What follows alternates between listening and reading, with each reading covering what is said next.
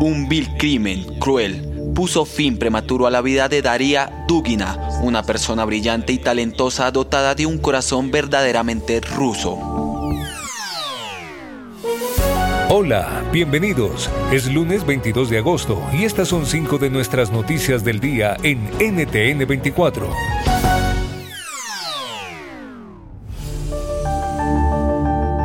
Escuchaban la declaración del presidente ruso Vladimir Putin sobre la muerte de Daria Dugina, hija de Alexander Dugina, considerado ideólogo del Kremlin y amigo cercano de Putin. El gobierno de Ucrania, por su parte, dice no haber tenido nada que ver con la explosión que terminó matando a Dugina. Así lo ve Fernando Cocho, analista internacional. Este tipo de acciones las cometen los estados para quitarse disidentes o la cometen estados para desequilibrar a otros estados. Lo que sí se sabe hasta ahora es que las pruebas aportadas por cada una de las partes para reafirmar su posición son dispares. Eh, la parte ucraniana no ha aportado prácticamente ninguna prueba y, sin embargo, la parte rusa ha aportado un montón de información, nombre, ha, ha puesto foto, ha puesto eh, la marca del vehículo, la matrícula del vehículo, que supuestamente estaba la asesina que ha hecho explotar esa, esa bomba y por tanto mm, habría que plantearse cómo es que tiene tanta información en tan poco tiempo eh, el servicio de inteligencia FSB eh, ruso de, esta, de este asesino, ¿no? Across America, BP supports more than 275,000 jobs to keep energy flowing. Jobs like building grid-scale solar energy in Ohio and producing gas with fewer operational emissions in Texas. It's and, not or. See what doing both means for energy nationwide at bp.com slash investing in America.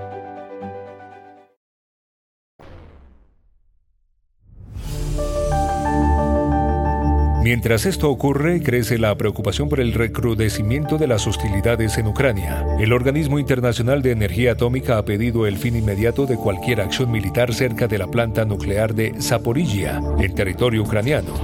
Esto ante el posible riesgo de un desastre nuclear. Amin Lejarza es analista experto en seguridad internacional y así nos ofrece su visión.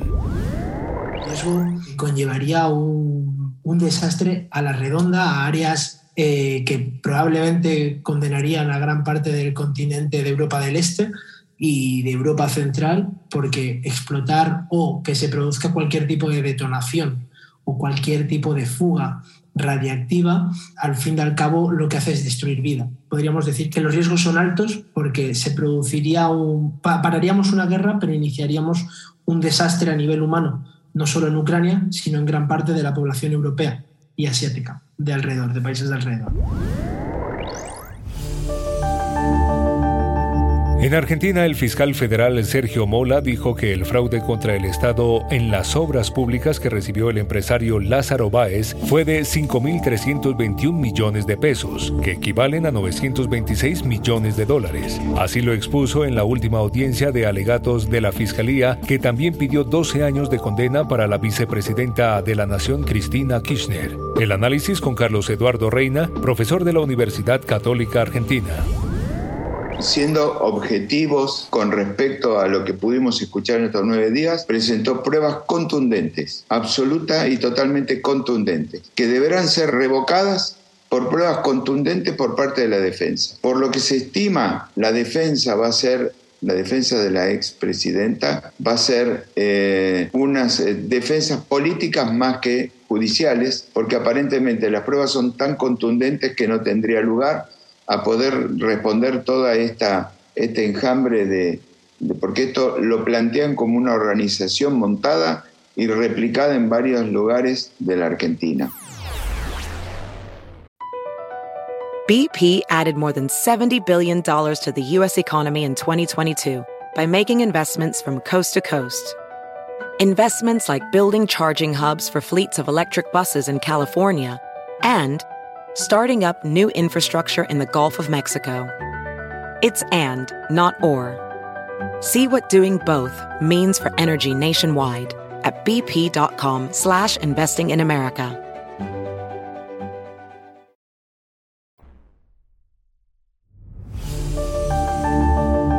En México aumenta la violencia contra los periodistas. De acuerdo con el último informe de la ONG Artículo 19, en el primer semestre de 2022 se han producido 12 asesinatos de comunicadores y 331 agresiones. ¿Cómo frenar los asesinatos y garantizar que no haya impunidad? Lo responde Silvia Ruiz, investigadora de documentación y seguimiento de casos de esa organización siguiendo los patrones desde, desde que tenemos desde el 2007, el Estado es el principal agresor hacia la prensa, ¿no? Lo cual es pues acá contradictorio, ya que justamente el Estado es el que debe de brindar, ¿no? Las medidas de protección necesarias, garantizar los derechos de la prensa, ¿no? Para ejercer pues en un espacio libre y, y seguro, ¿no? Las investigaciones, ¿no? Sobre los asesinatos vemos que se enmarcan en diversos factores, ¿no? Que hemos acá registrado y documentado es que justamente están negando esa obligación que tienen de proteger e investigar pues, todos los homicidios conforme al protocolo homologado ¿no? de, protección este, para, para delitos en contra de la libertad de, de expresión.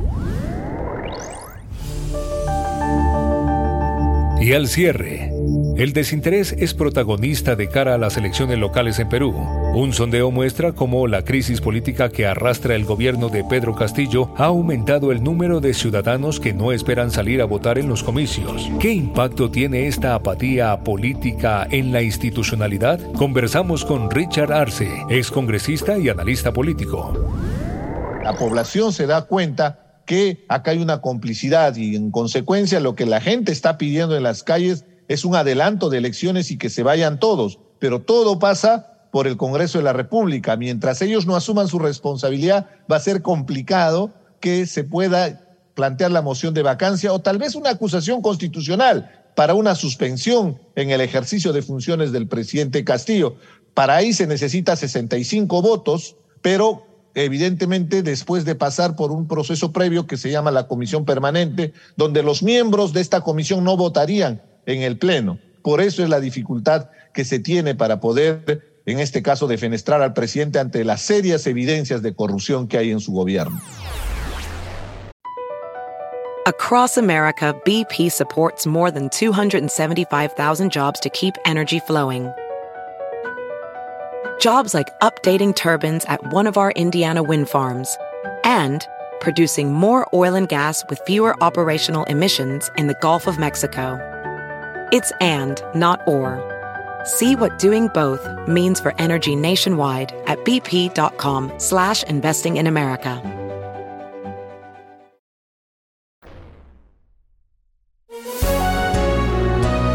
Si te gustó este podcast, puedes buscar más de nuestro contenido en nuestra página web www.ntn24.com. En el podcast de NTN24 te informamos y te acompañamos.